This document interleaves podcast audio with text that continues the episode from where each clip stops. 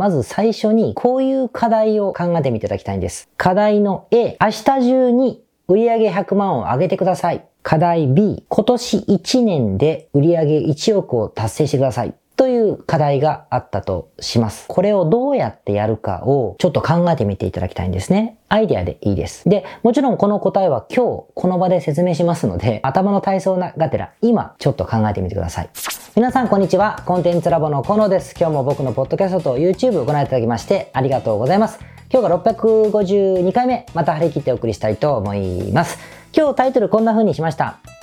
課題明日までに売り上げを100万円上げろということでございましてですね、今日の話に関連するので、まず最初にこういう課題を考えてみていただきたいんです。読みます。課題の A、明日中に売り上げ100万を上げてください。課題 B、今年1年で売上1億を達成してください。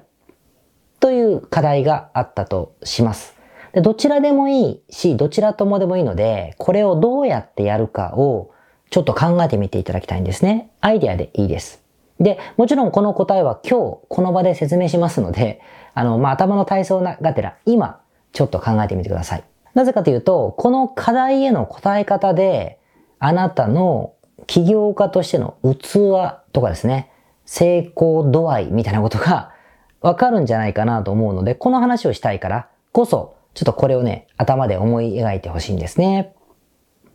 カッチ、カッチ、カッチ、カッチ、カッチ。今日、明日中に100万売り上げる方法か、今年中に年商1億をすぐに達成する方法ですね。この辺のことを考えてください。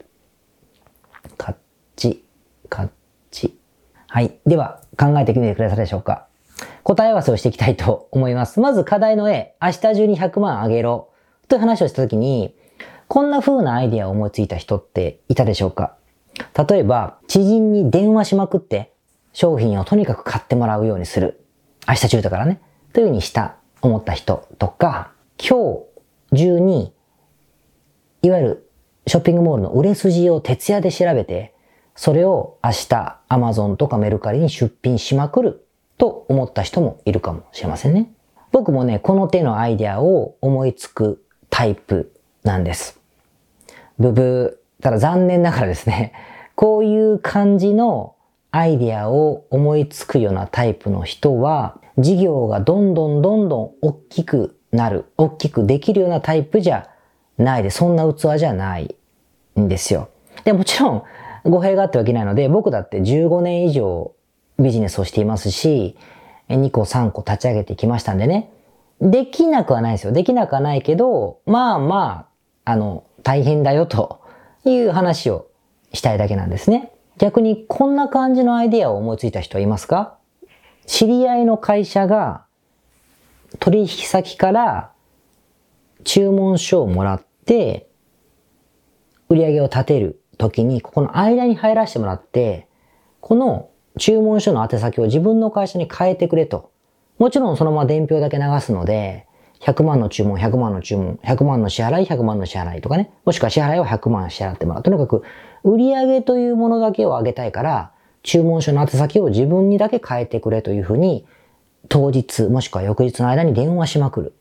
それが20万、20万、20万で5万円でもいいし、5万円を20枚でもいい。50万円、50万円の注文書を2枚でもいいんだけど、こんな風にお願いする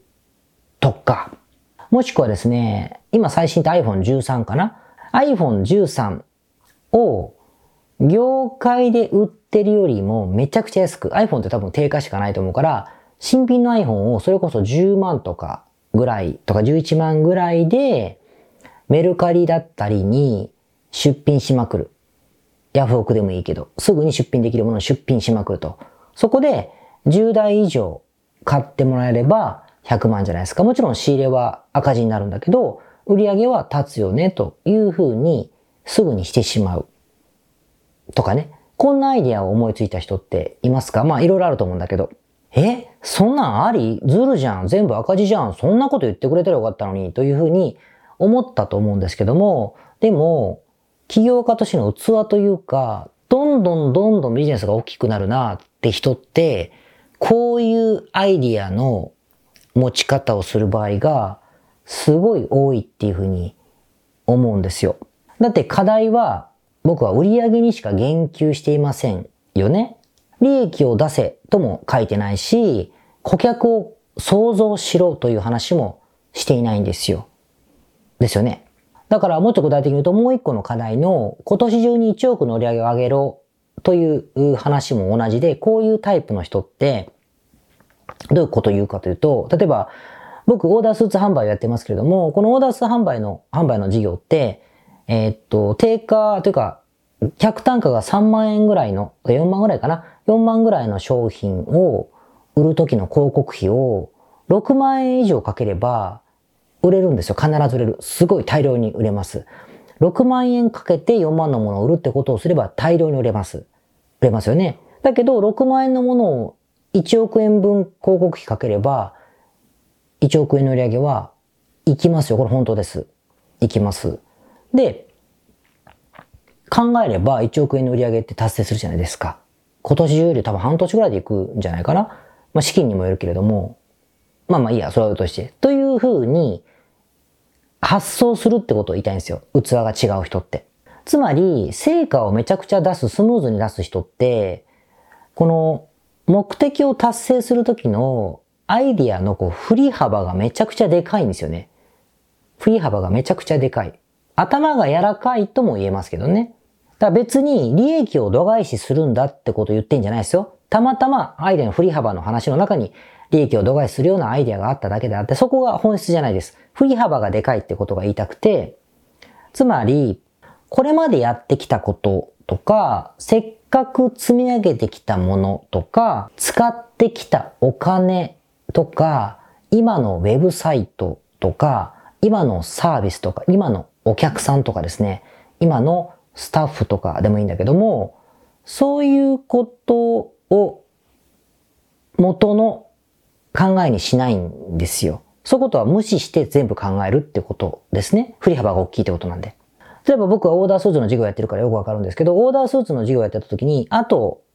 年商今10億で、あと1億積み上げたい。10億だとあれかちっちゃくなっちゃうか。だから年商が3億で、あと1億積み上げたいと思った時にですよ。僕みたいなタイプだったらどう思うか。器がないタイプってどう思うかというと、例えば、どうやってこの高騰している広告費を下げることができるだろうか、広告のクリエイティブを作るべきか、違う広告媒体に出すべきなのかって思ったりとか、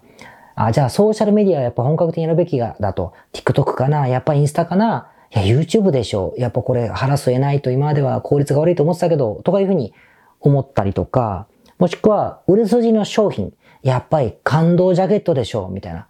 ことで、リラックスジャケット、あの、パジャマスーツかなとかね、いろいろ考えて開発しようとしてみたりとか、もしくは TikTok が流行ってるから TikTok 広告どう攻略するかとかね、こういう格論をすごい考えると思うんですよ。実際そういうふうに思考することが多い、多いですね。もちろんこれでうまく大きくしてますから、間違、できないとは言いませんけど、でも、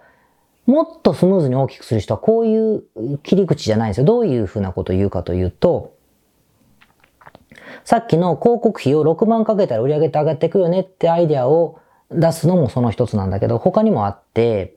さっきの6万円ずつ使っていったら2万ずつ赤字で1億円積み上がっていくから相当金かかるじゃないですか。と思ったら、ああ、じゃあそうなるんだったら、5000万以上調達するか、金融機関から。で、資金調達を思いついてすぐ動いたりすることもある。スーツじゃないもの売ればいいんでしょ？単純に。っていう発想をする場合もある。小さい蕎麦屋さんを東京で買収して、その蕎麦屋だったら1億ぐらいいけんじゃない？に店舗だったらみたいなことを思う。蕎麦屋って粉もんなんでね。いけんじゃね？その資金調達もしてくればいいんじゃない？と言ってみたり。まあ今の実績得て EC サイトをやってる人にコンサル事業をやって月100万ぐらいもらう会社10社契約すればいいんでしょ？営業してみようかと言ったりとか。みたいなことなんですよ。伝わりますかね？あの僕も僕は前者ですけれども、僕のクライアントさんにもこの両方のパターンがいます。両方の方がいて、やっぱ後者、つまり器がでっかい、でかいと言うとおかしいんだけど、こういう振り幅が大きいタイプの人って、事業の成長速度が速いっていうか、スムーズなように感じますね。もちろん前者、普通のことを考える我々だって大きくなってる人はいっぱいし、僕も自分で言うのもなんだけど大きくしてきたと思ってるので、できなくはないんだけど、スムーズだなって思う。やっぱアイデアが振り幅大きいんで。じゃあ、だからなんだって話なんですよ。振り幅が大きい人は良かったですねでいいんだけど、そうじゃない人って、じゃあどうするかなんだけど、まあ、結構できなくはないと思っていて、やっぱり、焦点を、振り幅を大きくするために、焦点を目的にとにかく合わせたら、随分振れ幅が大きくなるんじゃないかなっっていうふうに思いますね。我々でもですよ。我々でもそういうふうに僕もしてきた時の方がやっぱスムーズだなと思っていて、例えばめっちゃちっちゃいこと言います。まあ、Amazon のプラットフォームで販売している時に、セラーアカウントで販売してる時に、よくある事故って言ったら Amazon アカウントのバンですよね。バン。売れなくなった、売り上げが突然ゼロにバーンってなったりとか、凍結されて資金が引き出せなくて資金的に困るとか今あると思うんだけど、そういうことがあったとしましょう。そういう時って、前者、つまり器的にちっちゃい、振り幅がちっちゃい人っていうのは、このアカウントをどうやったら復活できるかってことに意識を集中するんですよ。どうやって復活するか、どうやって復活するか、なんかコンサルタントがいるみたいだ。アマゾンにこういうのを送ればいいみたいだ。英文でこうやればいいみたいなことをいろいろ考えてやろうとするじゃないですか。でもこれは目的ではなくて手段の一つであって、まあ、ぶっちゃけ売り上げが立てばいいじゃないですか。復活っていうのは。なので、振れ幅が大きい人だと、Amazon アカウントを買えばいいんじゃない？とか、まあ、マーケットに売ってるアカウントもあるし、誰か知り合い辿ってって、金払ってアカウントを開いてもらう方法もあるかもしれない。ここまで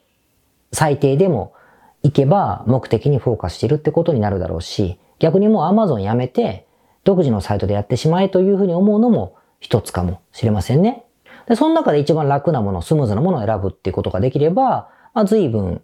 その、もう器がでっかい人の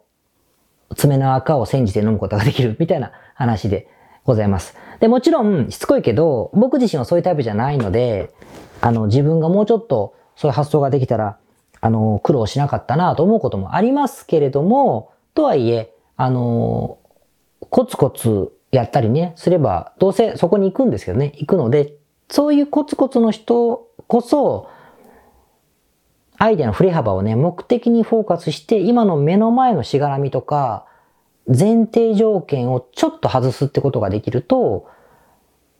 ちょっとは楽になるかなっていう話でございました。いかがでしょうか？だから決して、こういう人はうまくいくとかね、うまくいかないってことが言いたかったわけじゃないんだけど、まあまあ、あの振り幅のところってやっぱ凡人起業家ってなかなか狭くなりがちなので、僕もそうなんですけど、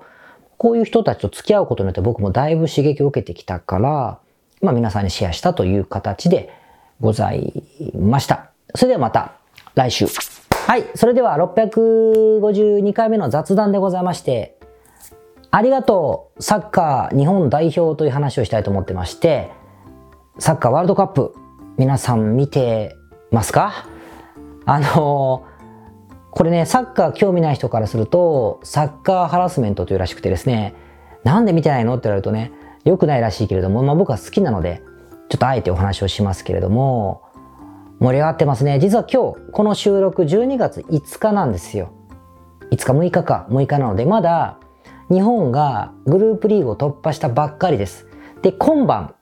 日本においては今晩ですね、クロアチアとの決勝リーグ1回戦ですね。これ勝ったらベスト8。さらに勝ったらベスト4みたいな感じなので、この先どうなってるか、これ見てる方はもう結果ご存知だと、僕も知ってると思いますけど、だと思うので、まあ、今の感情で申し上げますと、まあ感動しましたね。これ配信してる時にベスト4なんて言ったら結構やばいなと思うんですけども、なんでかっていうと、僕、ワールドカップっていうのはサッカーにわかだったから、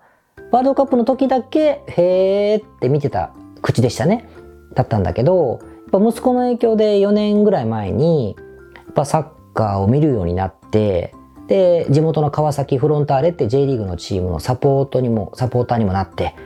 シーズンチケットも買ってですね、よく行ってましたね、親子で行っていたので、よく見てた。から、そっからだいぶサッカーのことも僕本もたくさん見ましたんで、まあそれは息子から言われた時に、あの、わかんないと嫌だから、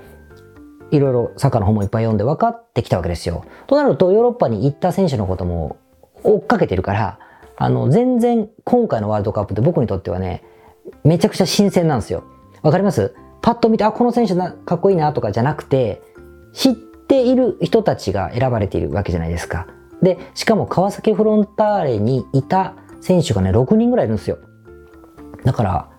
わかりますか？これ。その人たちのデビュー戦とかも僕見てますからね。それ感動もあるわけですよ。親、親みたいな。とかであってですね、今回、とにかく面白くて興奮して見てるので、やっぱり背景を知った上で見るのって違いますね。オリンピックとか陸上とかも、水泳とかもですね、わかん、その場では応援しますけど、その方々がその4年間どういうことやってて、どういう選手でとかいうのが分かれば、応援ってもっと面白いんだなって思ったという話で、えー、ございました。まあまあいいんだけど。ってことで、非常に、あのー、盛り上がってますね。で、まあ結果は皆さんと喜び、悔しがったりしたいと思うんですけれども、これやっぱ行きたいなと思って、今回本当僕ね、行けばよかったです、カタール。思ったんですけど、次行こうかなと思ったら、次にアメリカ、カナダ、メキシコの共同開催なんですって。うーんって思いません？いや、いいんだけど、なんか会場もバラバラだから一体感？カタールって狭いとこでやってるじゃないですか。一体感がある方が面白いのになぁと思ったりとかしました。ニューヨーク、バンクーバー、トロント、メキシコグアダハラ、メキシコシティとかなんですよ。行ったことないからメキシコなんかなかなか行かないからメキシコ行こうかなと思うけれども、でもね、日本戦やってなかったらどうしようとか思ったりするとですね、まあ、これだけはちょっと悔しいなと思って、で、じゃあその次だって8年後なんでね、8年かと思って、ちょっと